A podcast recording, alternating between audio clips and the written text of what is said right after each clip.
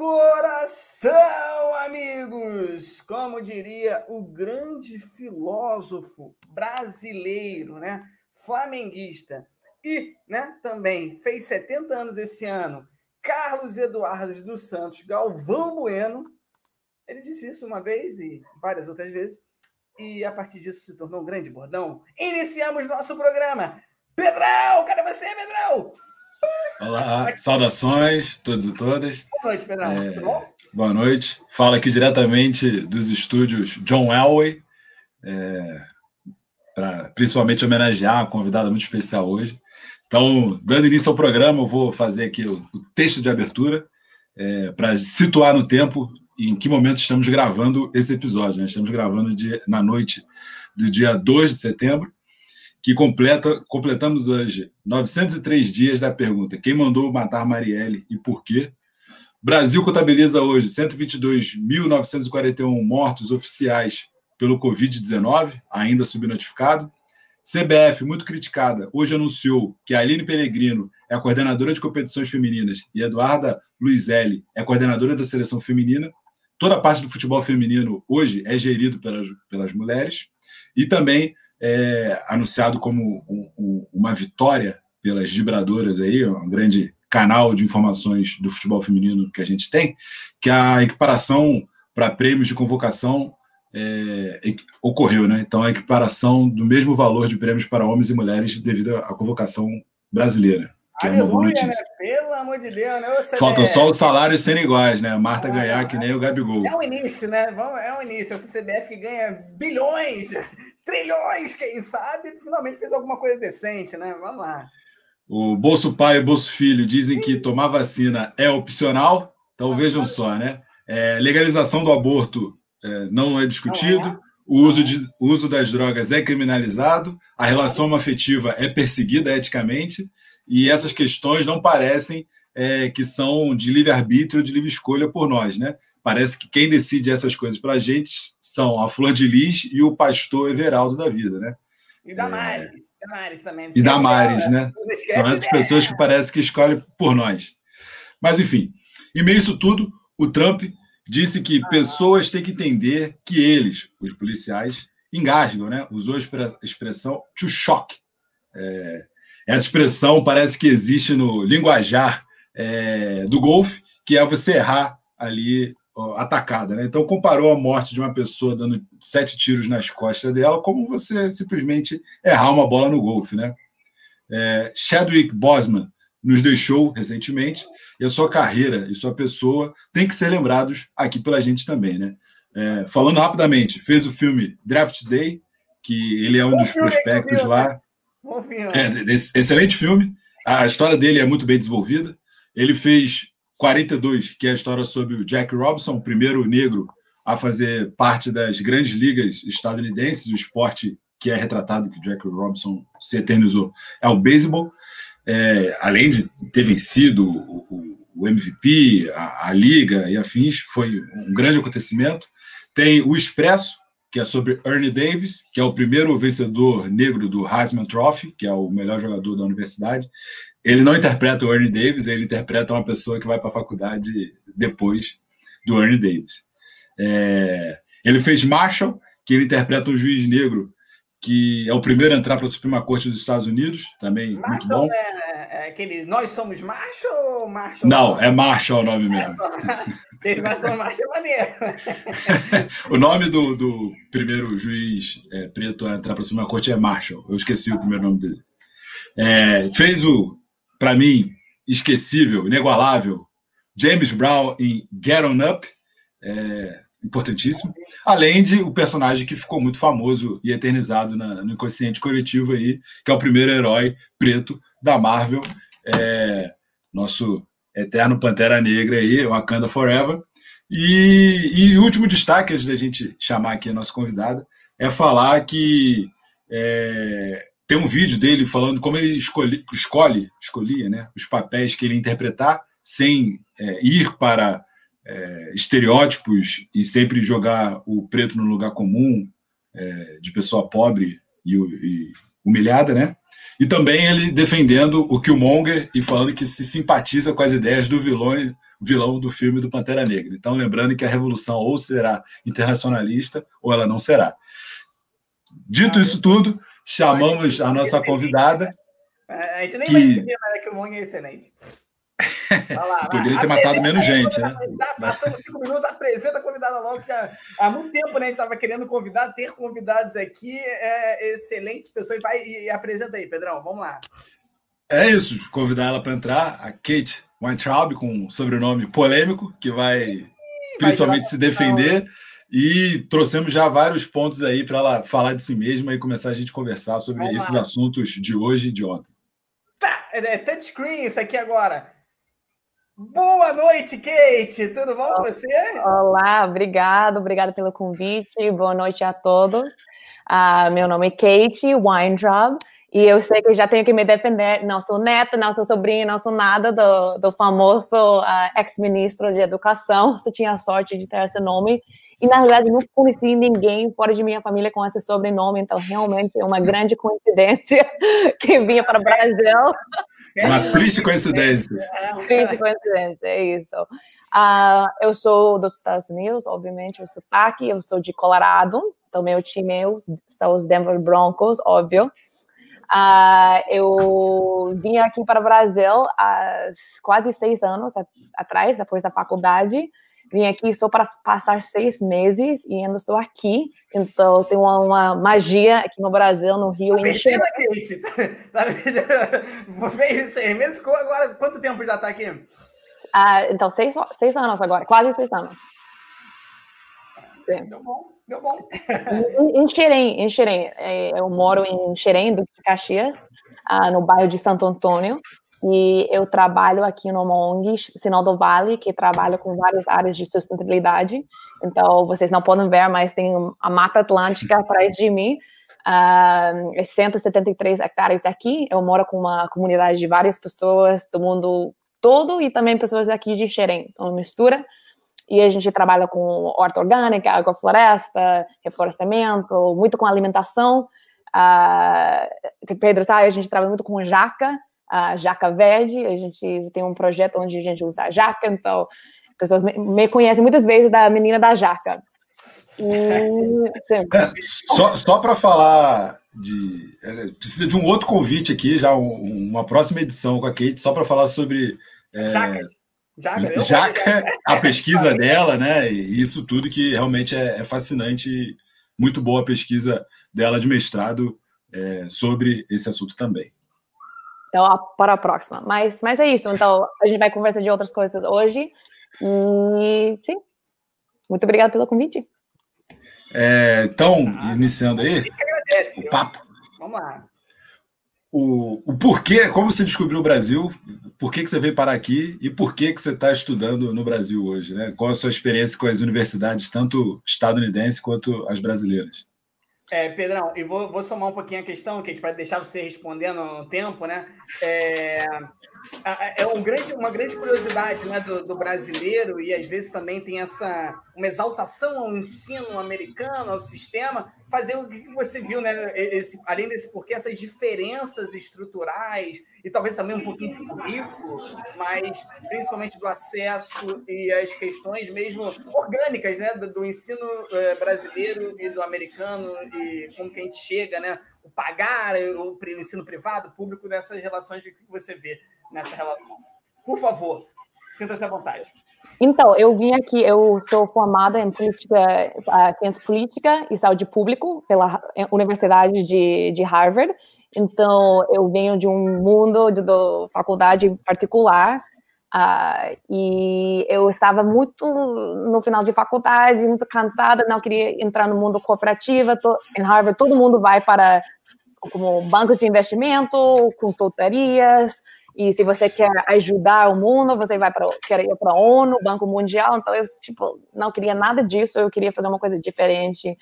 E eu literalmente eu sempre gostava muito da América Latina.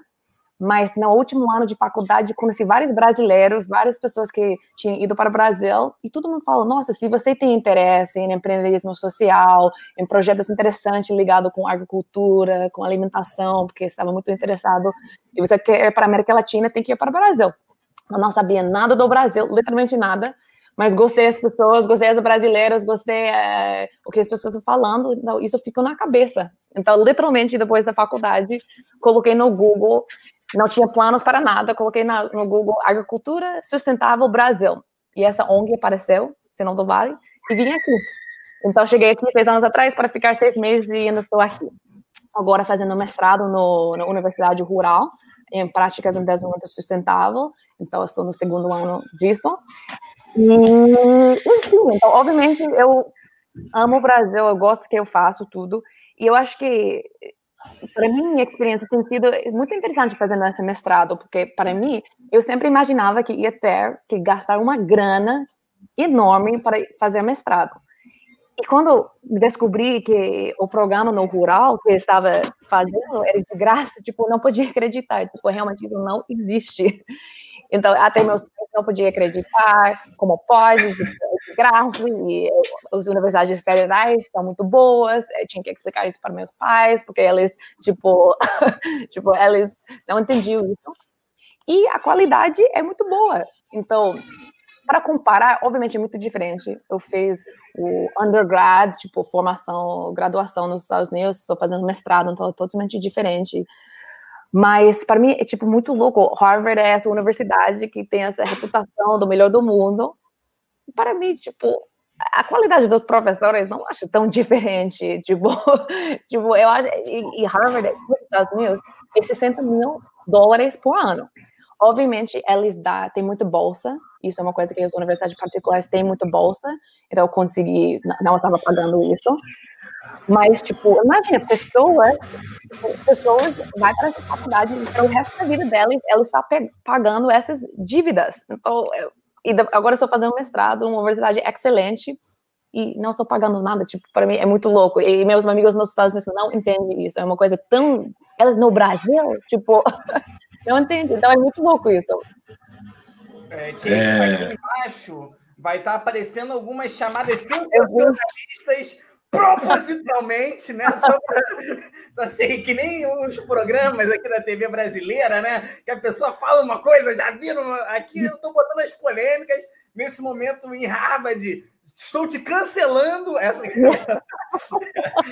mas, mas algumas coisas vão ser sérias, mas tudo bem. Só para você ficar avisado aí, alguns comentários também do YouTube eu estou subindo direto para você ver aqui eu também. Né, aqui. Mas esse foi você que falou, hein? Você que falou e você é responsável por falar isso. É, não, uma dúvida mesmo, assim, é, se a graduação lá é mais aberta, assim, né? Pelo que você me contou antes do programa, parecia que você escolhia matérias mais gerais de área de conhecimento é, e, e, e, até a formação mesmo, você tem um ciclo básico, depois você decide no que, que você vai se formar especificamente, né? É, queria entender melhor isso aí. Até, até direito, você faz uma graduação para na especialização você fazer algo na área de direito, né? Não, não é algo parecido com isso? Sim, sim, exatamente. Tipo, por exemplo, no, se você quer ser advogado, se você quer ser médico, você, quando você tem 18 anos, quando você entra na faculdade, você vai estudar outra coisa. Você vai estudar biologia, como coisa mais geral. Você vai estudar filosofia, ou psicologia, ou, ou qualquer coisa, na realidade. E depois você aplica para o mestrado. Então, você vai para o mestrado depois e, tipo, para ser advogado, você tem que, você tem que ir para fazer o mestrado, mesma coisa com med é, medicina, depois de quatro anos de faculdade, depois você aplica para especializar.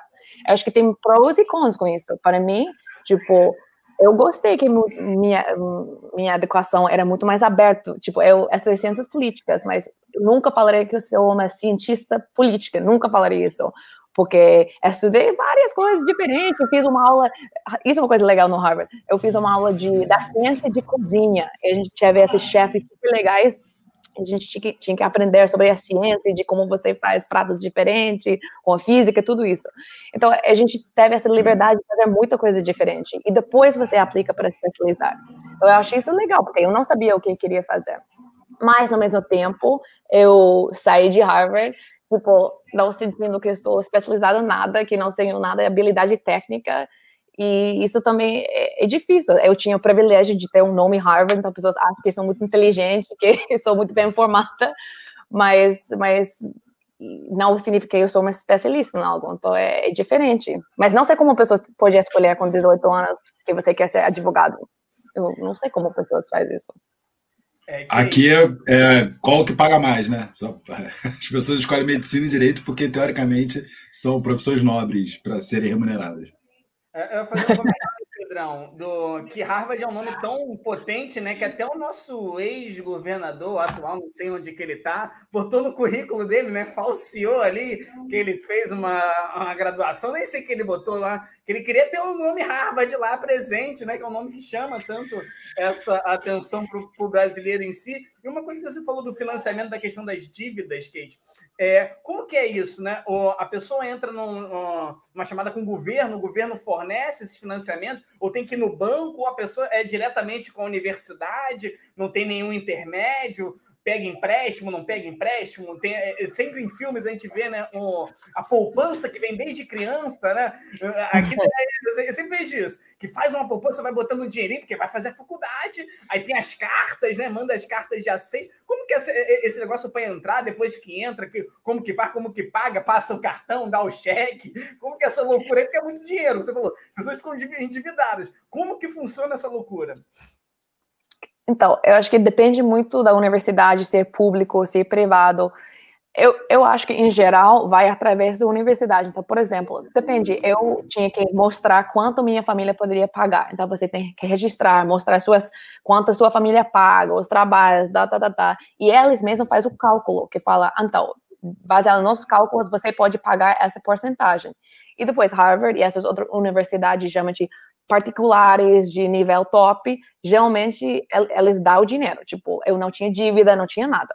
Mas a maioria das universidades, especialmente públicas, eles, eles, você tem que, talvez eles dão um pouco uma bolsa, mas geralmente você tem que tirar o dinheiro, tipo, uh, eu acho que talvez depende, sabe? Que não sei muito bem agora. Eu acho que você elas, você tira de um banco e depois você vai pagando. E, e, pode ser anos e anos, porque com estudantes talvez não vai ter uma, um interesse, interesse, tipo, interesse muito alto, mas você tem que ir pagando até, até você acaba. Por exemplo, eu tenho pessoas na minha família que têm 60 anos e eles nunca pagaram o o dívida que eles tinham para a universidade delas. E isso causa muito problema para o resto da vida, porque você não pode tirar outras dívidas, às vezes você tem que declarar bankruptcy, bankruptcy, não sei como se diz isso, quando você não, uma empresa fecha, tipo... Uhum. Bancarrota. É, faliu, isso, faliu. bancarrota. É.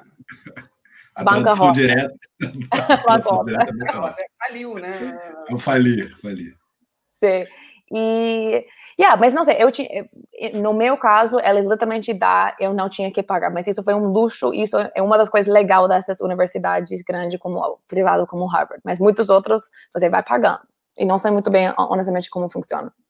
É, uma das críticas que a gente fazia, que também é um modelo de financiarização das universidades, que principalmente nos anos PT, né, teve um aumento da, do acesso à universidade, inegável, importantíssimo, mas quem mais teve acessos nesse período assim, por fazer dinheiro e por se dar bem com essa política, foram as universidades particulares que o governo passou a financiar é, bolsa de estudo e você ficava em dívida ad eterno também, né? Tem camaradas, inclusive lá da Vila que tem dívida é, de anos e sabe-se lá como vai pagar, é, porque fez dois anos de universidade é, privada. Nem conseguiu concluir, e está concluindo, espero que tenha já recebido boas notícias essa semana, na, na universidade pública. Então, o, o, que a gente criticava era você justamente gerar dinheiro a banco, né? Os bancos vão sempre ter esses títulos de dívidas para ficar recebendo ad eterno é, com juros e afins. É, algo que, que, eu não sabia que, por exemplo, né, 60 anos de idade você ainda ficava devendo à universidade. Realmente é muito preocupante. Né?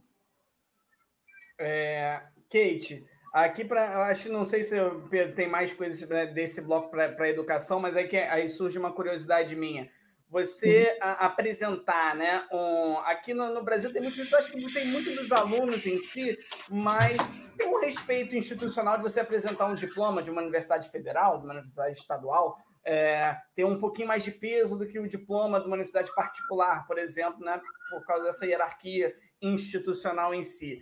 É, você numa entrevista, não sei, numa busca de um emprego, o nome Harvard, ele, ele, além dessa visão nossa aqui, ele realmente chama mais atenção do que outras faculdades. Você pode ser até uma, numa entrevista não mandar também, mas só por ter o nomezinho lá, Harvard, ele já eleva a pessoa a, a, a uma verificação, fala, opa, calma aí, não, vamos querer trazer para cá só por causa do nome, não sei. É, como, que, como que é isso lá, lá nos Estados Unidos?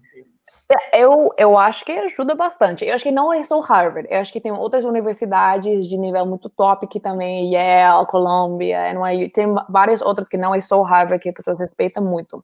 Hum. Também temos universidades públicas, porque para nós, geralmente é o contrário, tipo, uh, os geralmente os não temos dois temos privados são melhores às vezes mas também temos universidades públicas que são muito boa muito boa. Tipo várias das universidades de Califórnia são tipo muito difícil entrar e muito boa qualidade. Um, então acho que tem um peso é, realmente tem um peso. E também mas eu, agora é tipo tem que ir para a faculdade é tipo o mínimo. Antigamente era tipo se você vai para a faculdade ótimo mas Agora, tipo, se tem que pelo menos agora vai para a faculdade e depois tem que fazer mestrado, depois tem que fazer muitas outras coisas e tem que ir para a melhor faculdade que pode. Então, é, acho que realmente tem bastante peso essa coisa de ter uma faculdade boa. Aqui, Kate, tem a pergunta. Pergunta do YouTube aí. Fala aí, Pedro. Ok. Não era isso. É... Pouco sobre a barreira linguística, sua relação com a língua portuguesa, como ela aprendeu. então, eu aprendi mais ou menos aqui. Eu quando eu decidi que queria para Brasil, último semestre de faculdade, entrei um curso de português, foi tipo introdutório, mas eu já falava espanhol, então não era tão difícil. Mas cheguei aqui não falando português, mas entendendo um pouquinho e falando muito portunhol. E depois, tipo, acho que aprendi aqui. Eu moro com muito brasileiro. Você tem que aprender português aqui. Tipo, eu morei em Xerém. A maioria das pessoas não fala inglês em Xerém. Não, eu ia perguntar exatamente isso. Como é que foi fazer a prova para o mestrado em português? Se achou difícil? Se já estava dominando completamente a língua? Ah, então eu tinha que escrever. Ah, eu, eu tinha que escrever uh, meu projeto que estava entrando e na realidade, meu mestrado tem um programa, uma parte em inglês, porque foi é, originalmente foi criado na Colômbia, nos Estados Unidos, esse programa de práticas em desenvolvimento sustentável, e depois foi amplificado, ou foi ampliou em vários países no mundo inteiro. Então, Rural é o parceiro dessa universidade que implementou o curso, mas um curso da Rural, todos os professores são Rural, mas tem um curso no inglês, então todo mundo tinha que fazer uma prova em inglês, e mas eu não tinha que fazer, obviamente, porque falo inglês, então, acho que foi até mais fácil para mim, porque não tinha uma prova. Mas sim, foi é. aprendendo aqui. É, perguntando sobre essas descobertas do Brasil também, como foi para você descobrir o SUS, né, o Sistema Único de Saúde, e até se você chegou a estudar isso durante a sua é, não, mestrado e afins, se teve um espaço para conhecer mais a fundo o projeto. Sim, então eu conheci o SUS na, na, SUS na faculdade, a gente fez um curso, não um curso, umas, umas aulas sobre o SUS, que a gente aprendemos um pouco sobre a filosofia, como foi criado, como foi baseado muito em coisas da Inglaterra, um, esse conceito de, de sistema de saúde universal. E para mim, realmente é uma coisa tão interessante, porque nos Estados Unidos é muito diferente, tem uma coisa muito. As filosofias são totalmente diferentes. A filosofia dos Estados Unidos é uma coisa capitalista e do setor privado. E aqui, tipo, obviamente tem seguro privado, tudo isso, mas tem uma coisa que todo mundo tem acesso, todo mundo tem o SUS, e você pode ser rico usando particular e também pode usar o SUS, porque em outros países você não pode, se você tem particular, você não pode usar o sistema público. Então, tem uma coisa, tipo, eu já usei o SUS algumas vezes na, nas UPAs, na uh, eu já usei, eu fiquei realmente impressionada. Tipo, obviamente tem que esperar, tem que coisas demora, mas... Não, mas no setor privado também demora. exatamente. E nos Estados Unidos também demora. Então, obviamente, tem a implementação pode ser mal gerenciado, essas coisas, mas a filosofia das TUIs que a gente aprendeu, que é para todo mundo, realmente é universal. Isso, para mim, como alguém de dos Estados Unidos, é realmente diferente. É, não, é, é, incrível mesmo, sim, você falando.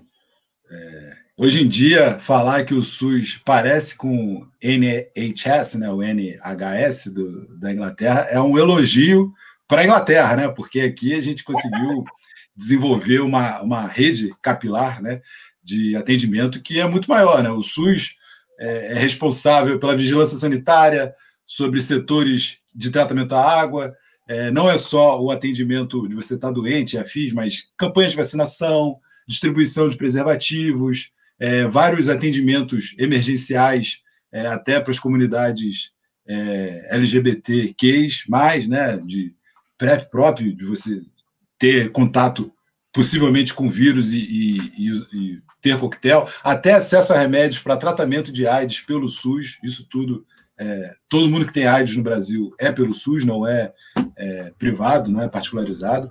Então, é uma rede capilar muito grande. E, eu tive uma oportunidade recentemente para viajar pelo interior do Brasil, um momento é, babaca, escroto. Eu fui, vocês não foram. É, mas os hospitais que eu via, e unidades de atendimento que eu via, eram todas do SUS, né? Os, os hospitais privados não estão no interior do Brasil. No interior do Brasil só chega o governo. Então, isso também é uma demonstração da importância de que é defender o SUS é, e esse projeto como um todo. É, até falar, Pedrão, também da toda a promoção de saúde, né? Você tem educação e saúde, você tem várias vigilância sanitária, o SUS ele, ele abre de uma forma que é assustadora e, ao mesmo tempo eu, eu acho que a gente é massacrado com o sucateamento do SUS, tanto pela mídia quanto no imaginário popular, a gente deixa de valorizar, né? esse, é, esse elemento, essa instituição que que está presente em cada estado, está presente em cada município e tem um valor enorme, né? A gente fica nessa parada, ah, é muito ruim, só que parece que as pessoas não estão indo nos locais e, e, e, visualizando realmente que funciona, né? E que, e que merece atenção, como que o SUS está presente em pequenos elementos e que a gente acaba deixando de lado, né? Vou até botar aqui um banner que a gente é, tinha conversado antes, né? Cadê? Ai, meu Deus, sumiu! É, sumiu, gente. Ah, não, aqui foi, achei. Né? Uhum. É, é um trabalho do brasileiro, é um trabalho nosso, né? Como, como pessoas que estão militando, defender o SUS, né? Nosso sistema único de saúde a todo momento. A gente não pode deixar de valorizar não só tipo a, a estrutura que o SUS abraça no Brasil como seus profissionais, como manter a luta contra o sucateamento dele, contra planos de saúde que estão a todo momento querendo lucrar com o sofrimento das pessoas, as indústrias farmacêuticas que não estão nem aí, né? Negligenciam uma série de doenças, malária, né? A gente pega a doença de Chagas, e se não fosse o SUS aqui, seus estudos e seus, seus laboratórios de pesquisa, teríamos eh, situações piores, né? Nesses locais, principalmente, né? Nordeste brasileiro, Norte brasileiro, essas doenças que tipo, são esquecidas porque não, não servem, né? não, não lucram, não, não geram lucro para as indústrias farmacêuticas, não, não serve para eles ficar fazendo vacina, fazer remédio, não, para eles tanto faz. Então, assim, se não fosse o SUS né, e toda, toda essa promoção saúde que ele faz, ele estaria é, perdido para a, os termos de saúde popular né, e para a nossa população em si. Não tem como a gente ficar exigindo que paguem os absurdos aí, que a gente vai falar é, do, do, preço, né, do sistema, o, o, quantificado sistema americano, né, o quão caro é, a gente até botou, né, Pedrão, na, na pauta, né, de falar um pouquinho dessa relação da, da Covid, né, nesse momento, os Estados Unidos e o Brasil, se você consegue verificar, Kate, algumas algumas, algumas semelhanças ali, diferenças, e como que o sistema americano está agindo né, para é, proteger a população em relação à Covid e o que, que você verificou da, do nosso sistema morando aqui para a, a nossa ação contra a, a pandemia no geral? Yeah, well, primeiro, antes de entrar nisso, eu fiquei pensando muito nas coisas de, da dívida, porque eu estava falando com um amigo que é médico, ele estava falando que, tipo, tem esse grande problema, apesar do fato que tem mais pessoas agora com seguro nos Estados Unidos que antes, por causa de Obamacare, tem as coisas muito pesadas, a coisa da dívida, porque tem muita coisa que você até tem seguro, mas não cobra. Tipo, tem coisa como hepatite, que tipo, a droga para pagar isso é tipo mil dólares. E se seu plano de seguro não cobre isso, você, você vai ter que pagar, pagar, pagar mil dólares. Então, tem essa coisa que tem dívida no sistema educacional, tem dívida no, uh, na coisa da saúde. Então, isso é, é muito forte. E é essa coisa do Covid. Então, na realidade, eu, eu tenho. Deu ruim? É, o problema técnico aí de internet, a Kate ficou travada. Deu ruim para Kate? Calma, calma. Voltou. Voltou, voltou. Voltou, vai. voltou. Parou? Parou, mas agora voltou. Ok, voltou. Ok, então, a coisa do Covid. Então, porque se você não tem seguro, se você tem, não tem Medicaid, se você, tipo, geralmente você vai para um hospital, hospital, eles têm que tratar você se é uma emergência, mas depois você volta para sua casa e você tem uma conta enorme. Então, na realidade, eu não sei como isso está funcionando. Eu imagino que eles devem estar tendo, tipo, seguro, tipo, os hospitais devem estar pagando e não, não fazendo as pessoas pagar, porque não sei como isso seria possível. Eu acho que eles realmente estão fazendo um trabalho de não deixar um monte de gente com Covid e com dívida. Mas, uh, não sei, mas obviamente, então, a coisa do Covid, os Estados Unidos é um dos países fazendo o pior, e você, obviamente, é incrível, porque os Estados Unidos gastam mais dinheiro que per capita que qualquer país no mundo, e está fazendo um dos trabalhos piores. Eu sei, por exemplo, eu acho que depende muito do estado. É, eu sou de Colorado e minha família falou que ela está conseguindo realmente uh, uh, uh, cuidar, tipo, depois da, da, da, quarentena, eles abriram e pessoas realmente respeitaram, respeitaram o distanciamento social, os bares, coisas assim, e, eu, e não subiu de novo em Colorado. Mas você olha em outros lugares, tipo no sul, onde tem as taxas explodindo, tem as praias cheias, é muito parecido com no Rio, as praias estão cheias de novo. Eu acho que para mim tem uma similar, tem muita similaridade e o presidente não porta nada, tipo, eles falam, teve a, a, a convenção dos republicanos essa semana passada e tem uma das economistas delas falando, ah, falando do Covid como se fosse uma coisa do passado. Tipo, ah, depois veio aquela pandemia, nosso governo, tipo, tratou. É uma coisa impressionante, tem que ver esse vídeo. Tipo, como se fosse, tipo, 10 anos atrás. Tipo. Então, é... Superado. Sim, total. O republicano precisa morrer, né? É, estão em outra realidade, né? Pelo amor de Deus. Tipo, o... a pandemia sobre o... Desculpa. So, sobre o Covid, tem uma matéria que ficou muito famosa, né? É, que, é, que é justamente para chocar, né? Para ser esse alerta dos preços, né? Dos valores, que uma pessoa ficou internada, já nem lembro quanto tempo, mas o preço é, do tratamento foi de 1 milhão e 100 mil dólares. Então, é, ficou dois meses, sei lá, internado, um mês e meio internado por causa do Covid, e a dívida final foi essa, assim, né? Claro que vai negociar, é fiz, mas, enfim, é, é um pouco essa ideia, né? Eu estava até assistindo o Brooklyn Nine-Nine é, recentemente, essa semana, e uma das situações lá é que o cara corta a mão e ia botar uma taxinha qualquer lá do, do escritório e debochando que ele não ia é, para uma emergência para pagar 100 dólares e receber a mesma taxinha para botar no, no ferimento. Então é um pouco isso. Assim. Quanto é exorbitantemente caro fazer raio-x, é, fazer ressonância, fazer exames básicos para atender a população. Né? É claro que aqui temos milhões de outras dificuldades, né? É, muitas comunidades você tem que ir para outra cidade para fazer um tipo de exame, né? Por exemplo, Paraty, onde eu trabalho, boa parte dos exames você tem que ir até Angra ou ir para São Paulo fazer o exame. Mas mesmo assim, né, há um tipo de atendimento, há um tipo de, de acessibilidade melhor do que a barreira financeira somente, que é o caso dos Estados Unidos. Né? É, Kate, aqui embaixo está uma pergunta aí que eu acho que é muito. É, é, é difícil demais, né? Vou deixar para você e aí. Faça, sinta-se à vontade. Não, já muitas pessoas já me perguntaram, minha família pergunta, porque.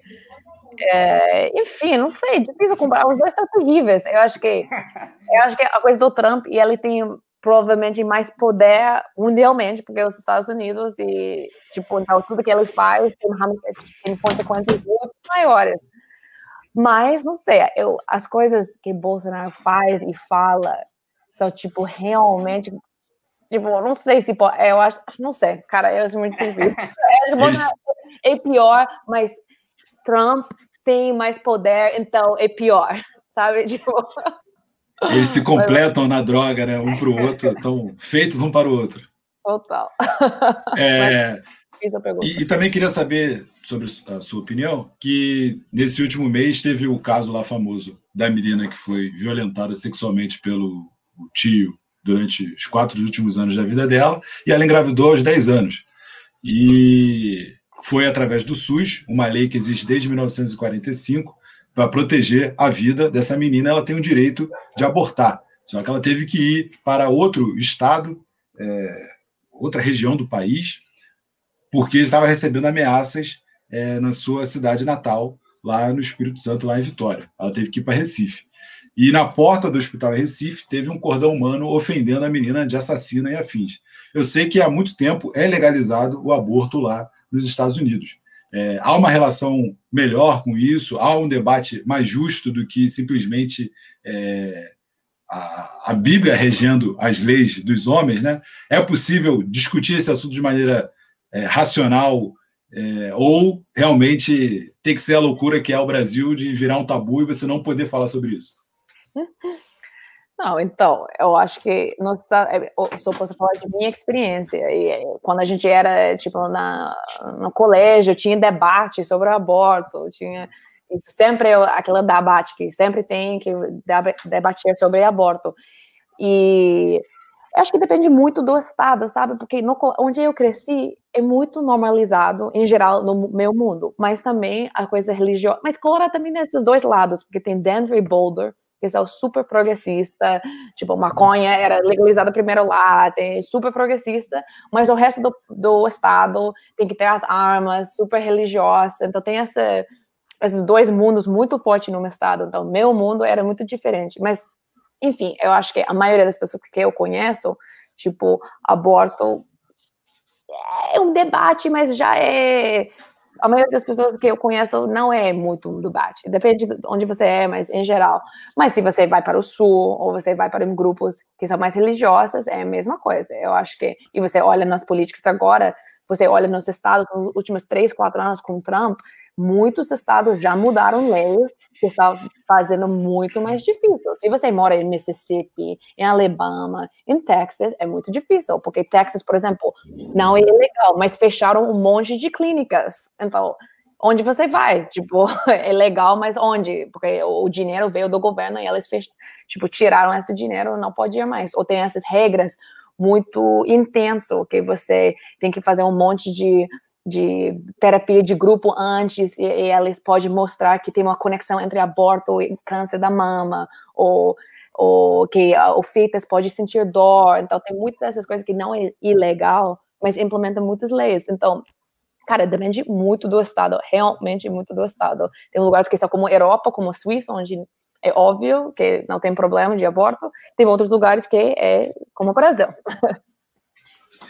é, só para é, não sei se encerrar esse assunto, mas contribuir, tentar contribuir, que há um projeto nosso, né, militante de, de saúde da mulher como um todo, de garantir que ela tenha acompanhamento psicológico após o ato. Né? Hoje é legal é, em casos de violência e que põe em risco a vida da menina, mas não, em momento nenhum, é uma intenção de banalizar o aborto, como tentam é, promover para a gente esse debate envezado. Né? E não só isso tudo ser pelo SUS e ser de um, de um comitê julgando a necessidade ou não do fato, do mérito, mas principalmente ter acompanhamento é, psicológico para a pessoa que sofreu esse tipo de, de ação é, no seu corpo, que eu acredito que não existe nos Estados Unidos, né? que já é um caso que existe no Uruguai e em outros países, como a Europa é citado. Pedro, é, só pegar o ponto, a ponte que a Kate falou, eu achei interessante, né? Ela viu na escola, né? Então, assim, é, teve debate na escola, e como que a gente já já é no, lá na, na, no período do Instagram discutindo sobre educação sexual, eu acho que é um tema que tem que estar presente, né? Tem que ser debatido, é o que a Kate falou, né? O debate. Você discutir isso em sala. É, é Kate, se você quiser somar, como que foi isso, né? Se teve, é, foi tipo aquele júri, né? Prós e contras, se aí o professor apresentou, pediu para vocês pesquisarem. Como que eu acho que, que, que, é interessante, né? Que você tem diferentes estratégias. E eu já usei isso em sala de aula com, com o oitavo ano, quando eu estava dando aula no Pedro II, né? Um colégio federal, e fui separando a turma em vários temas. E um grupo em específico caiu o tema aborto, e era um grupo é, é, é, estritamente de meninas e diferentes entre si, religiosa, você tinha uma menina que era extremamente religiosa, outras que já estavam é, mais avançadas, já, já entendiam, já estudavam sobre feminismo, e foi um, assim, foi de longe nos seminários que foram apresentados o melhor né? Assim, porque, porque essa diversidade foi muito interessante. Porque tinha pessoas dentro do próprio grupo que apoiavam, tinha pessoas que achavam um absurdo, tinha outras pessoas que achavam um pecado, né? Então, assim, como que foi isso, eh, esse debate, como que esse tema se, se insere no currículo americano que você viu, né, na sua experiência? É, não, é... Isso foi uma coisa muito clássica. Eu sinto que cada ano sempre tinha um debate e sempre tinha uma coisa sobre casamento gay, sempre tinha aborto, sempre Legal. tinha. Quem mais tinha? Esses são os dois que eu sempre lembro. E teve algumas professoras que tinha, elas tipo. Ah, como se diz? Eles decidiram para você, tipo, você vai ser nesse lado, tem quatro pessoas, vocês dois vão ser pro, vocês dois vão ser contra. E você tinha que pesquisar, e foi legal, porque às vezes você tinha que defender uma coisa que você não acreditava, mas ajudava você ver o outro lado da outra pessoa e também praticar seu, suas habilidades de, de fazer debate. Então, sempre achei isso muito legal. Mas era tipo, era, era clássico, aborto. E obviamente ficou uma coisa, tipo, intenso, pessoas brigavam, mas sempre foi dentro de um contexto acadêmico, que você pode ter opiniões diferentes e tem que debater e provar, e ter argumentos e pesquisar. Bom, bom. Gosto. Eu já usei o funk também para debater com os alunos. Eu não dividi, eu deixei eles escolherem é, suas posições e irem estudando e reforçando as ideias. E acabou que, pode ter sido errado, né?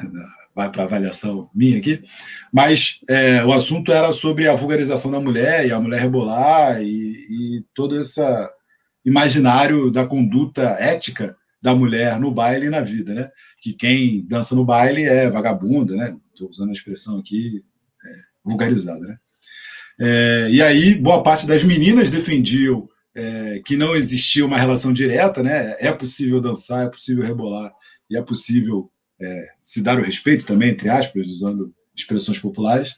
É, e boa parte dos meninos com o debate machista vinculado a uma ideia também é, religiosa, né? De fundo tem um cunho religioso ali embutido, né?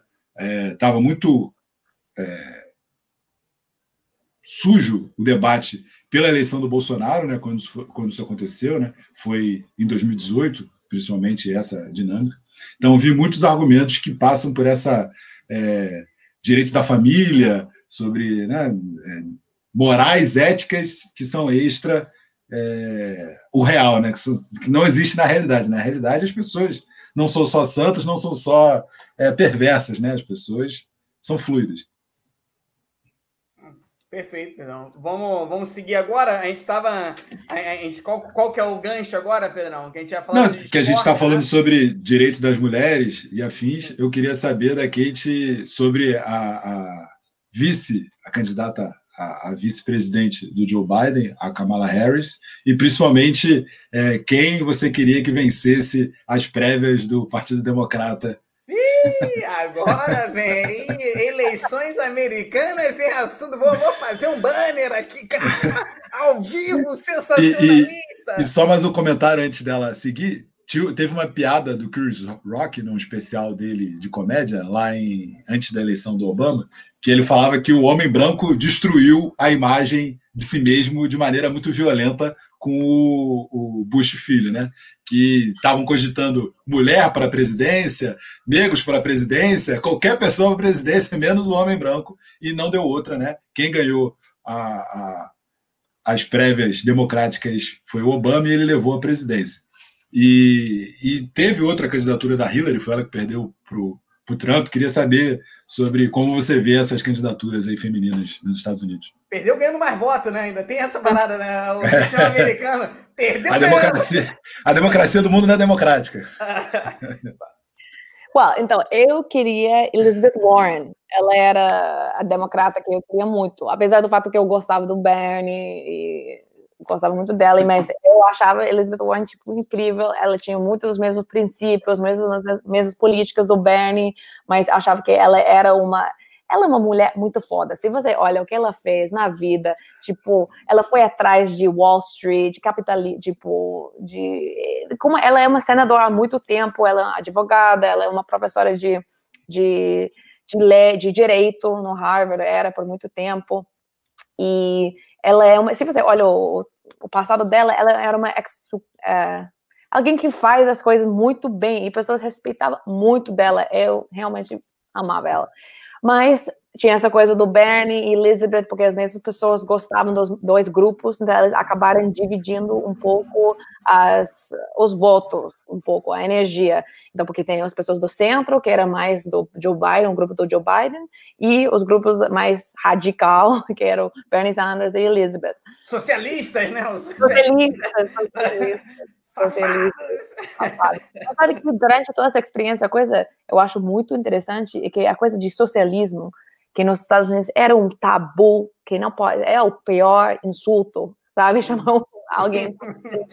Isso realmente mudou durante outros, essas eleições, o último ano. Eu sinto isso realmente. As pessoas começaram a usar a palavra, até óbvio, mas tipo, as pessoas começavam a usar a palavra o socialista, é uma coisa positiva, com a, a AOC, a, a Alessandra Cortez, com Bernie Sanders, com Elizabeth Warren, essas políticas socialistas, e o Covid mostrou quando você não tem uh, políticas socialistas para, para a saúde, que acontece no país, então foi tipo, provou tudo que Bernie estava falando. Mas enfim, então eu gostava muito da Elizabeth, e, e, eu, sabe, durante, durante eu também gostava da Kamala Harris. Ela também é uma pessoa, se você olha os vídeos dela indo atrás durante essas Uh, toda coisa do, do impeachment do Trump, o jeito que ela é entrevista, ou, porque ela, ela é advogada, ela é uh, prosecutor, uh, prosecutor, tipo, ela... Como é? Procuradora. Procuradora. Como ela vai atrás desses senadores republicanos, é uma coisa, tem que assistir, tem que assistir uns vídeos, porque uhum. ela é, ela é fera, é muito legal. E quem mais? Quem mais? E não sei, quem mais devo falar? Não, já está na hora de ter uma presidente mulher nos Estados Unidos? São quantos? São 50 e tantos presidentes, não é isso?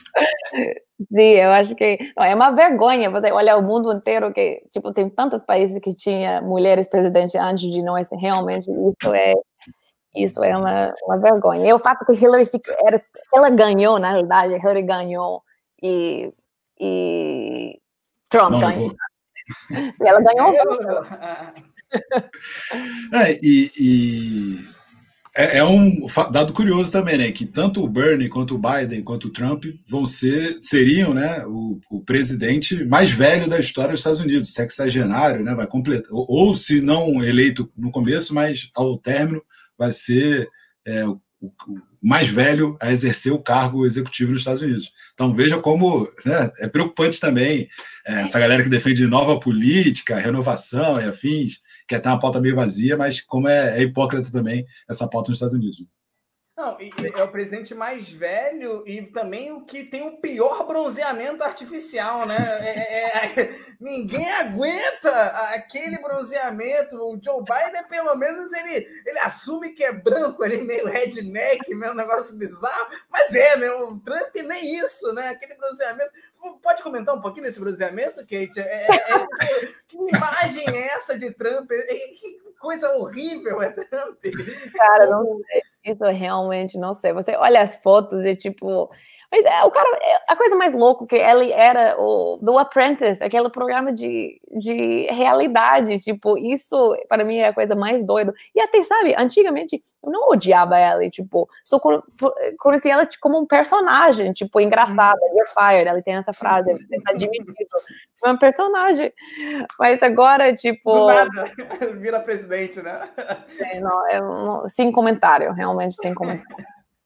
É que tipo o Bolsonaro também, né? O Bolsonaro era um personagem da, do, do programa de auditório lá do Super Pup, lá da, da Ximenes, que aparecia só para ficar falando besteira, as pessoas achavam engraçado. De repente ele começou a ser o, o mais votado do Rio de Janeiro, e esse personagem é, fascista brasileiro foi ganhando cada vez mais força, ser impulsionado até a virar presidente. Então, é, como as democracias morrem também por, essa, por esse viés de a gente menosprezar esse tipo de manifestação, pessoas. Né, que a, a Ucrânia elegeu um comediante recentemente, então veja como a gente está meio perdido aí nas representações políticas. Né? É, já que a gente está falando sobre representatividade feminina e espaços femininos, tem algumas perguntas aí para deixar para daqui a pouco, mas é, queria falar sobre cinema agora. É, poderia ser também uma das pautas a sua irmã trabalhar em Hollywood, que, que renderia muito papo também, mas não é isso que a gente vai falar hoje. A gente vai falar é, sobre personagens femininas, porque a gente sabe que você é nerd como nós e adora debater sobre esses dois assuntos em específico, tanto Harry Potter quanto Senhor dos Anéis. É, falta personagens femininas nesses filmes, há muito homem nessas duas tramas. E lembrando também que a gente vai falar aqui principalmente da trilogia original do Senhor dos Anéis e do Harry Potter com Harry Potter, né? A gente não vai falar de Animais Fantásticos e afins, né? A gente vai falar nem só... de Hobbit, né? Nem de Hobbit. Nem, nem de Hobbit, né? A gente vai, gente vai é, falar do, que, que interessa é aqui. Né? Então, então, os dois, obviamente, têm uma subrepresentação de mulheres. Tipo, é óbvio. No, tipo, Harry Potter tem, tem, obviamente, tem personagem, mas se você olha os números, tipo, tem triplo, triplo, o número de professores que são homens é tipo duas, três vezes mais. Os headmasters, os, os diretores da escola, tipo da, do Hogwarts, são homens. Tipo, a maioria das personagens são, são homens. Mas você tem esses personagens muito legais. Tipo, você tem um Hermione, que tipo, para, eu acho que para toda tipo, adolescente, Hermione era, tipo, essa herói feminista, porque ela é mais inteligente que os meninos. Quando eles começam a falar das aparências, das mulheres feias, bonitas, ela sempre coloca elas nos lugares. Tipo, você tem Ginny, que também, ela joga Quidditch melhor que os meninos. Uh, tem, cara, tem, tem Luna, que, tipo, pode, ela não importa o que as outras pessoas acham dela. Tipo, você tem essas. Ou, ou Minerva McGonagall, que é a professora, que ela e Bellatrix Estrange são duas das guerreiras, tipo, bruxas melhores. Elas falam isso várias vezes, tipo, mais fortes, mais com mais habilidades. Então, tem várias personagens mulheres muito fortes. Ou, ou Senhoras dos Anéis. Tipo, minha preferida é Eowyn, Tipo, eu sei, só na realidade, só tem três mulheres principais nesse filme. Tem Arwen, tem Galadriel e tem eu. E Galadriel e Arwen são meio esses estereótipo, tipo, essas, tipo, mulheres, tipo, a, não são exatamente heróis feministas, mas Eowyn Tipo, para mim, ela é uma pessoa que gravou muito minha memória como, como criança, como adolescente. Era Eowyn é muito legal, porque ela é a guerreira, aquela cena no final com o Nazgûl, que Naomi pode me matar, e ela tira a capacete e fala, eu não sou um homem. Isso para mim gravou, tipo, muito na cabeça. Tipo, Eowyn, gostava muito da Eowyn. E e, mas é engraçado, porque essa coisa do mundo do nerds é, é, dominado muito de homens brancos machistas. E você vê isso nos mundos, tipo, os chats, essas coisas de ambos de Harry Potter, ambos de Lord de Senhores dos Anéis. Tem uma coisa, e tem muitas feministas que não gostam de Senhoras dos Anéis. Eu entrei nesse mundo olhando, cara, tem muita feminista que odeia Senhoras dos Anéis. Eu, mas eu, mas eu. Obviamente, no final, Eowyn acaba tipo, namorando com Faramir e ela para de ser uma guerreira, ela vira uma curadora, então tem uma crítica lá também. Mas a coisa da guerreira sempre ficou muito comigo. É, Pedrão, só, só botar uma pergunta aqui que eu acho interessante da pronúncia né, dos personagens aqui em, em português. O que, que você acha, Kate? Vocês têm que me contar, porque eu não sei. Como é Hermione? Como você diz? Hermione. Hermione. Hermione, então é muito engraçado. Aí é, é Rony Weasley, né? Aí não acho que é normal, né? Não sei se tem, tem diferença. Aqui Ron. é Harry Potter, né? Não, não tem muito o que falar, né? Quem, quem mais... mais... o Lord Voldemort, o Vol Voldemort. Você não pode falar o nome dele.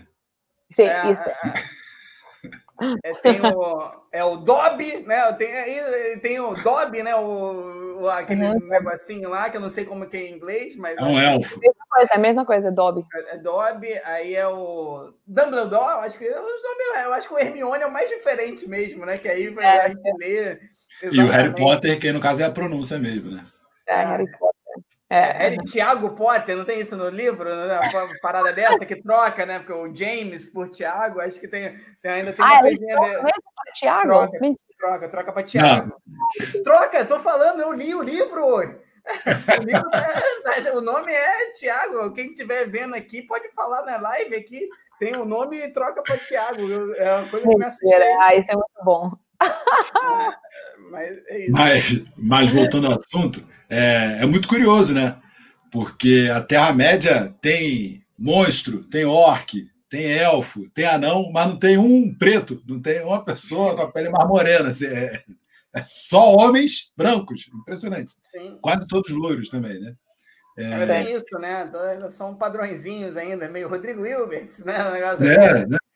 E até o, o, Harry Potter também recebeu uma crítica de uma personagem feminina que eu já me, me faltou o nome, me desculpem, que é a atriz que fazia ela, uma coadjuvante, era negra, e aí no filme seguinte ela tem uma fala e trocou para uma personagem de pele branca, né? De uma pessoa de gênero excessivo. Então, é, não, não digo que é proposital, mas né, ainda que seja descuido, é um descuido, um vacilo muito grande de, de se deixar passar, né? Então é, é curioso isso também, né? Como que até você estava me contando que tem duas é, no Senhor dos Anéis tem duas guardas que são feitas por mulheres. É, como é que é essa história mesmo? É, não, eu, eu só lembro porque eu gostava muito desses filmes, então assistia todos aqueles filmes que explica como era, faz entrevistas com o diretor, com o, o cara que filma, o produtor. Eu lembro muito que mostrava, tipo, uh, tem uma cena quando Frodo e Sam e Gollum estão entrando, uh, querem entrar em Mordor, e eles estão esperando, e depois eles se escondem embaixo de um, uma pedra, ou ao lado de uma pedra, e eu lembro, as, as pessoas, os soldados que chegam, eles na realidade são mulheres, eu, fizeram, fizeram entrevista com, e muitas das pessoas que são orcs, que são personagens, elas são mulheres, mas obviamente você não sabe porque parecem homens, então, tipo, é, mas tem muita mulher atrás. Até porque, estatisticamente, faltou homem na Nova Zelândia, né? Para a quantidade de homem que tem em Senhor dos Anéis e ser só homens, né? É, total. É verdade. É difícil, né? Você, o casting fica difícil você é alocar ainda para aquela cidadezinha ainda, né? Não é possível. Não é possível. Faltou é homem na cidade. Mas, mas, assim, acho que é curioso até a gente fazer esse tipo de crítica, porque a escritora do Harry Potter é uma mulher, apesar de é, ter que esconder que era mulher para poder fazer sucesso e afins, né, principalmente nos primeiros livros, mas as obras hoje em dia, né, mais recentes, digamos assim, que principalmente o Tolkien que escreveu né, muito tempo atrás, é, há um protagonismo feminino muito maior. Né? Game of Thrones, por exemplo, há muitas mulheres é, como protagonistas, né, como com, com falas, com ações e participações mais interessantes acho que a gente tem evoluído, apesar de a gente não é, elencar todas essas falhas aqui de filmes que não são tão antigos, né? O Senhor dos Anéis, por exemplo, dos anos 2000, o Harry Potter está saindo filme até hoje, né? A escritora ainda está escrevendo. O que, que você acha, Kit? É, não, eu acho que essa coisa do. Por exemplo, tinha uma coisa de vilão. Isso é uma coisa tipo, o vilão por exemplo, na em Senhores dos Anéis, Anéis, o vilão mais perto, tipo, feminina seria Shilab, aquela aranha, tipo, tipo, não tem, tipo, não tem, não tem mulher, ou, ou por exemplo, em, em, Harry Potter, tem Bellatrix Lestrange como vilão, mas ela nunca é igual o Tom Riddle do, do que não pode ter, tipo, não pode ter um vilão mulher realmente, tipo, isso e acho que a Game of Thrones é um exemplo que você realmente tem essa complexidade das personagens, das mulheres, muito mais forte que você tinha, obviamente, em Senhores dos Anéis, e até em Harry Potter também. É, a gente já tem uma hora de, de quase uma hora de conversa aí. Vamos para o último ponto aí, adiantar, liberar aí a vida de vocês, né? É, mas o papo está muito bom, por isso que a gente quer ficar falando toda hora. É, por último, a gente vai falar sobre esporte, que aí vai entrar as perguntas também que já foram feitas, mas eu queria saber é, qual a sua experiência com o futebol brasileiro, futebol, o soccer, né, com o futebol de pé. É, se você chegou a jogar lá nos Estados Unidos, que principalmente a nossa geração teve é, uma expansão do futebol soccer, né, para as mulheres principalmente, e aqui no Brasil, você já foi ver uma partida, como é que é curtir o futebol aqui? É, então, é, futebol, tipo, uma das coisas que eu amo no Brasil é como todo mundo gosta de futebol e tem essa coisa, ok, não todo mundo, isso não é justo, mas tipo, nos Estados Unidos, eu sempre falo, tipo, o, o, amor para o esporte está dividido, então tem pessoas que só gostam de basquete, só gostam de beisebol, só gostam de rock, essas coisas, mas aqui as pessoas que gostam de esporte, que não é todo mundo, é centralizado na coisa do, do, do futebol, então tem uma coisa, tipo, não sei, uma paixão que acho muito legal, que não, não tem noção, está dividido, assim, e já foi para dois jogos, no, no Brasil, na Maracanã, uh, um de Bangu e um de, de Flamengo. Saboneiro, saboneiro. Eu acho que eu gostei mais do Bangu. Excelente escolha. Mas, não, mas eles perderam, Bangu perdeu, mas, mas aquela energia, a gente sentou ao lado da, da um grupo, tipo que toca, que tenha o grupo de aficionados, não sei qual é o nome dessa, mas enfim, mas foi, foi ótimo, perderam e ainda tinha uma energia, tipo, incrível, e, mas também o jogo que foi para o Flamengo era, tipo, era um empate, então tem que ir de novo em 2025, quando as coisas voltam. assim, vou te informar que o Bangu, quando ele joga, é normal que ele perca. não é, não, não foi assim, ah, você estava lá que pé fria, não. Fica tranquilo nessa né? expressão. Ah, deu azar, não, tu não, você não deu azar, tá? O Bangu costuma perder realmente. Não, mas ela foi no, no, jogo mais importante do Bangu dos últimos 20 anos. Ela foi na semifinal do Carioca do ano passado. Não foi isso? 2019? Sim, acho que sim. Sim, foi um jogo importante.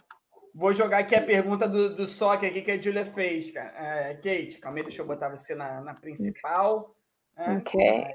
É muito claro que a seleção feminina de futebol, que, se, que sustenta a federação, eles mantêm na cara de pau um argumento para continuar pagando mais para os homens ou tentar mascarar. Cara, eu posso, eu tenho que ser muito honesta. Eu não estou seguindo, eu não posso responder isso muito bem. Mas eu sei que nos Estados Unidos, tipo, o contra, tipo, do futebol, tipo, é uma coisa muito mais feminina, que, que as mulheres são muito mais famosas. Eu cresci com a Mia Hamm, ela era, tipo, a jogadora, tipo, mais foda uh, de futebol, era Mia Hamm, a gente amava ela, e a gente seguia, tipo, quando éramos crianças, porque todas as meninas sempre jogavam futebol, tipo, todo mundo, todo mundo jogava futebol. E Cara, não sei. Eu sei que nessa última, nesse último ano, de muita da, também dos jogadores viram muito mais famosos protestando sobre a, a diferença de pagamento. Então, eu acho que não sei como é agora, mas eu sei que ela está sendo muito mais vocal. Isso que eu tinha entendido. Não, mas assim, o futebol feminino é, ganha muito mais, né? É uma dominância até no, no futebol e, e os, os, Estados Unidos masculino não foi nem para a Copa aí recentemente. O Panamá foi para a Copa, Costa Rica foi para a Copa. E aí tem essa segunda pergunta, né, Kate, que acho que é importante. Né? Agora a gente está equiparando né, no Brasil, sendo que a, a, seleção americana é fantástica, como você falou, todas as mulheres jogam futebol e, e ainda não tem essa, essa equiparação. É, o que, que você acha sobre isso, né? Como, como você se sente em relação a, a, a isso também, né? Seria a segunda parte da pergunta. Casey, como a, a, equiparação? Desculpa, não, não, Homens e mulheres ganham o mesmo valor. É, ganham ah. o mesmo valor de premiação, né? É, tipo, como eu sinto, tipo, é. absurdo, não sei. tipo, não, é muito louco e a gente esquece, a gente esquece que isso acontece e, e o pior é que, que pessoas ainda vai falar, tipo, ah, mas elas, tipo, o, os homens que, que pagam, tipo, que ganha o, que traz o dinheiro, mas não é verdade, tipo, não é verdade, tipo, uma coisa que realmente são as mulheres que traz toda a atenção, o, o interesse, é, não sei, não, muito louco. é, e, e, teve recentemente também a paralisação da NBA e também da WNBA, só que ficou muito concentrado na figura dos homens fazendo protesto contra a violência policial. Acho que é, é, um, é um sintoma disso também, né? A invisibilidade até dos protestos da WNBA e das mulheres se manifestando também politicamente. É, é verdade, você não escuta, tipo, não escuta é muito mais. Não tem esse protagonismo na, nessas falas, realmente não tem. É, Kate, é, eu fiquei curioso numa fala sua aqui, falando sobre essa questão de vocês, é, você, né, no especial, ter uma atleta feminina que era uma inspiração, que você gostava. Então, você joga yeah. futebol? Você joga futebol? É, é, essa é a pergunta já já quase convidando quando tudo voltar ao normal. É, você joga futebol com a gente? Assim, você como que é isso aí? Eu jogava por muito tempo, porque eu jogava tinha 14 anos, todo mundo jogava, mas eu parei com 14. É, eu posso jogar, você pode me convidar, mas não vou jogar muito bem. Tranquilo, também não. mas, mas jogava. É, eu acho que é, aí eu continuando nessa linha, então, é, dá para. Não sei se essa, essa, pergunta minha vai ser enviesada, a qualidade. Eu, eu, acho que vai ser uma pergunta ruim no final, vai, vai ser ruim. Mas dá para dizer que para as mulheres o, o, soccer é, é, é, o esporte preferido? Ou tem ali a ginástica, tem, tem outros esportes americanos né, que são. É, que dá para perceber pelas ah. Olimpíadas, que são assim. É, Patinação no gelo seria. mas assim, que, que que, que é, é, que vocês se inspiram, que vocês gostam de assistir? Dá para dizer qual que é o esporte mais é, visto por mulheres ou que, sei lá, mais é, inspiram, mais gostam? Enfim, no, no geral, claro que não dá para dizer, ah, é, é, esse é o certo, mas o que dá para dizer sobre esse, a visão do esporte americano para você? Oh, eu acho que não posso representar as mulheres dos Estados Unidos com essa resposta, mas, tipo, eu sei que como como criança, o esporte mais preferido de jogar, com certeza, é futebol. Tipo, isso com certeza. E isso chega que a gente gosta de assistir nas Olimpíadas. Essas mulheres viraram muito famosas, conhecidas, é interessante. Mas, não sei, é, para mim é, é, difícil falar, porque eu, eu era bailarina, então eu gostava o ice skating, o patinar, tipo. Mas não quero falar que isso estou, eu estou representando as outras mulheres. Não, mas eu comentei a patinação porque teve o caso muito famoso dos esportes né, Estados Unidos de Olimpíadas, principalmente no caso lá da Tonya Harding, uhum. que até virou filme, um documentário muito bom, tem um filme é, interessante também, que virou um sensacionalismo bizarro, né? Então é um esporte que chama atenção, por isso que eu comentei. E, é, tem um filme, tem um filme sobre ela, Tônia, que é muito bom. Muito bom mesmo assisti recentemente é, com a Margot Robbie, né? Uhum, Margot Robbie, isso não. Pedro e seu problema com nomes de atores, atrizes, personagens. Bom, é. ontem, ontem, só rapidinho, não querer chamar o programa para mim, mas para a gente rir. Ontem eu entrei numa discussão sobre novelas brasileiras, que eu sou péssimo, e eu consegui lembrar o nome do Dalton Vick, para vocês terem noção, do, do, do, foi o auge. Eu não vou conseguir mais igualar esse momento em, em lugar nenhum. Dalton Hill fazia o Said, né, em O Clone, né? É, foi exatamente esse personagem que eu queria lembrar do Clone. Grande Said. Deixa eu jogar aqui a... sobre futebol americano, que você já falou que é torcedor do Denver Broncos.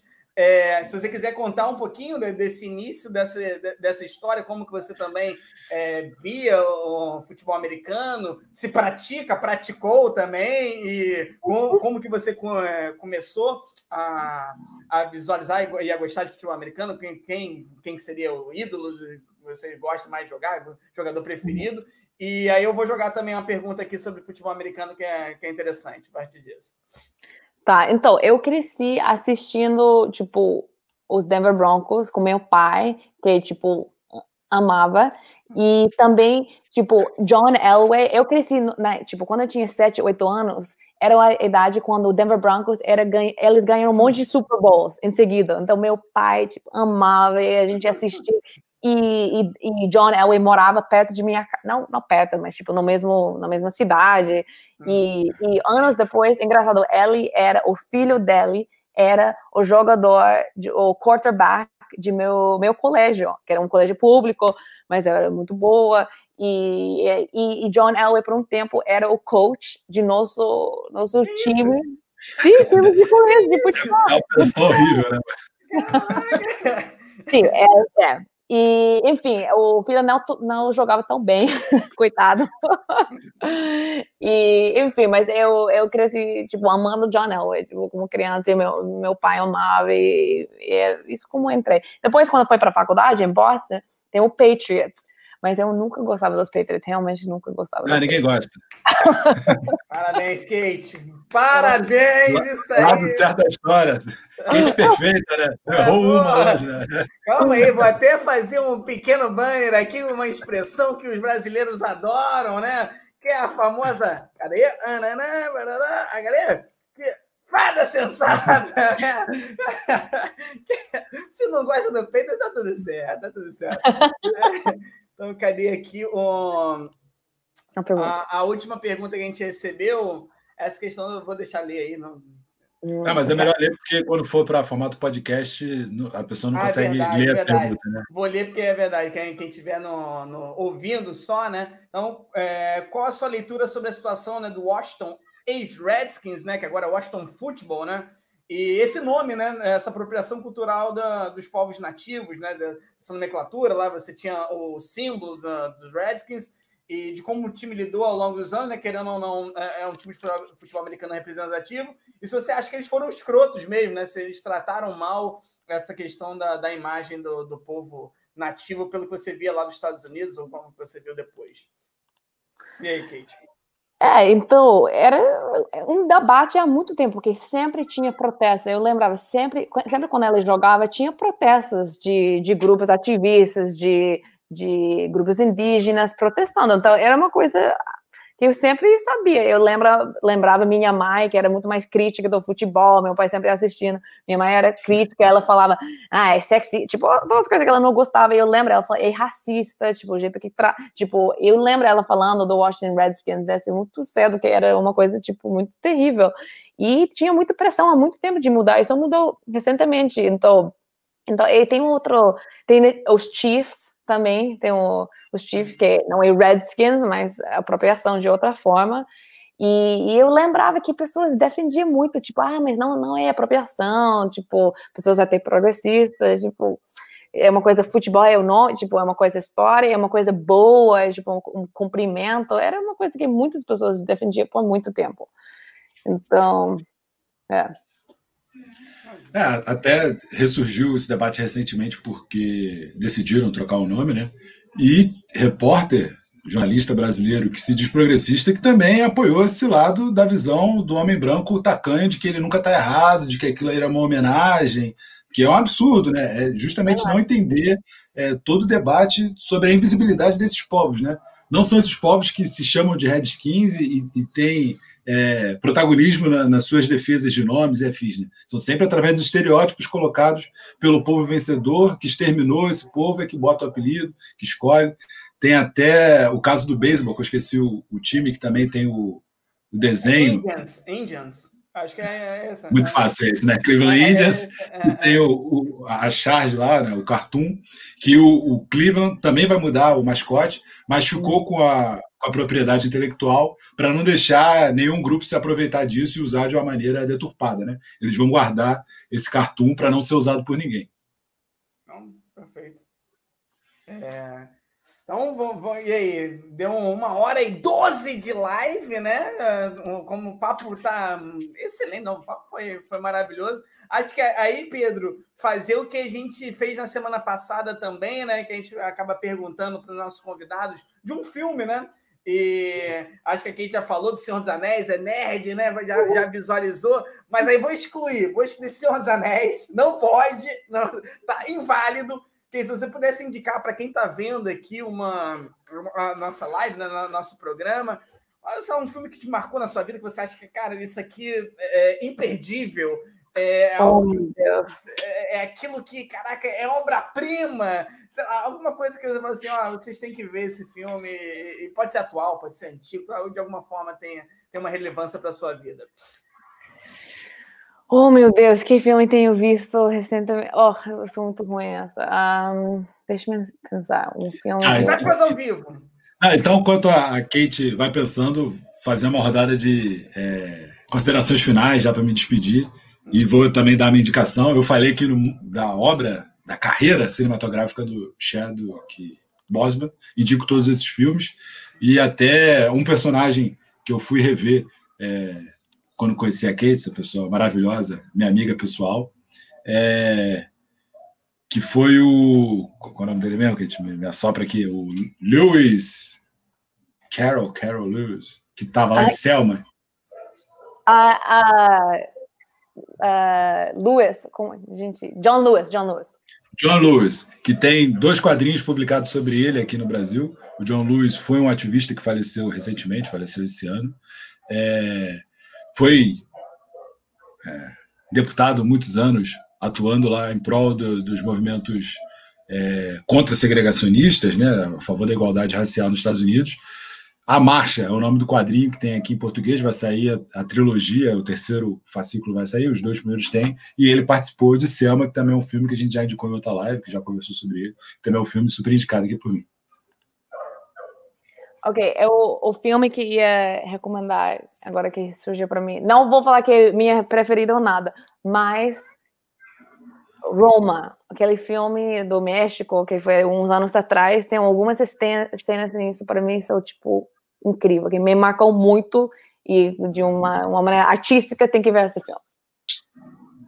Verdade. É, tem um plano sequência que é um deboche mesmo, é uma aula de cinema. É, é uma das cenas mais bonitas que eu já vi, né? Assim, com sobras assim do, do cinema, um negócio que deixa. Eu acho que é até ruim você ver o filme em casa, né? É um filme para cinema, né? Um filme é. que dá para você ver uma parada, aquela porrada de ver uma tela enorme jogando aquilo ali, é um negócio que seria é, maravilhoso. É, vou, vou fechar aqui com, com uma indicação, falando de esporte, eu estou vendo com. tô vendo ao vivo, né? É, com a Júlia, mas já, assim, primeiros 20 minutos já me deixaram extasiados, que é um filme sobre Paralimpíadas, né? Paralimpíadas, chama O Pódio é para Todos, ou Rising é. Phoenix né, é, em inglês. E, e, eu, pô, tô me amarrando, cara, tô me amarrando no, no, filme, com as histórias dos personagens. Então, assim, fica, fica também aí pra galera que estiver assistindo. O, tá no Netflix, o pódio é para todos, né? Então, assim, vou jogar para cá e também acho que acho legal para quem gosta de esporte, para quem gosta de Paralimpíadas, para quem gosta de Olimpíadas no geral, acho que também é interessante assistir isso. Pedrão, é, vamos lá, então considerações então, finais, vamos lá? Vamos deixar a Kate falar primeiro aí, para ela encerrar, depois a gente. É, que para falar. Sua, sua despedida. Ah, é. foi ótimo para conversar com vocês. Eu, a coisa boa que em tudo isso também, quando eu sabia os tópicos, eu fiz uma pesqui, pesquisada, li várias coisas, falo com amigos, porque às vezes a gente não tem essa oportunidade tanta de comparar, de, de fazer isso, então foi um prazer. E gostei muito. Então, nos vemos nos próximos. E sim. Tem que chamar é... de volta, né? Vai ter que chamar quem de novo. Tem outras tem assuntos que ficaram pendentes, é isso, né, Pedro? Da Jaca, tem várias outras coisas. É, da Jaca, a Jaca principalmente. Ah, e até de pronúncias, né? A Kate acha engraçado como a gente fala Brad Pitt aqui e não Brad Pitt. Muito engraçado. É. só, só as pronúncias também dariam um assunto específico de programa. É. Trazer uma lista de, de, de pronúncias, né? Tom Cruise, e... Tom, Tom, Cruise é bom, Kate? Só Tom, Cruise, ah, Tom Cruise é... dá para entender, mas o Brad Pitt, a primeira vez que eu escutei isso, o quê? O Brad Pitt? Eu falei, Brad Pitt? Quem? Brad Pitt? Isso é o quê? Um objeto? É o quê? Brad Pitt? Ah, Brad Pitt. Isso eu achei muito engraçado. É, principalmente Massachusetts, que a gente não sabe falar aqui também, a gente pode fazer um, um curso de pronúncia aqui para a gente conseguir falar essas, essas coisas. É, me despeço aqui é, falando sobre a imagem que chocou todo mundo esse final de semana das pessoas na praia. É, é impressionante como a foto na praia choca mais as pessoas, tem mais comoção e mais é, assuntos sobre do que o BRT lotado. É, talvez seja um pouco de culpa cristã, que as pessoas não podem se divertir e as pessoas irem à praia é algo terrível e tenebroso. Enquanto as pessoas que são juradas para a morte no transporte público, a cena é repetida e ninguém se comove, ninguém manda parar o mundo.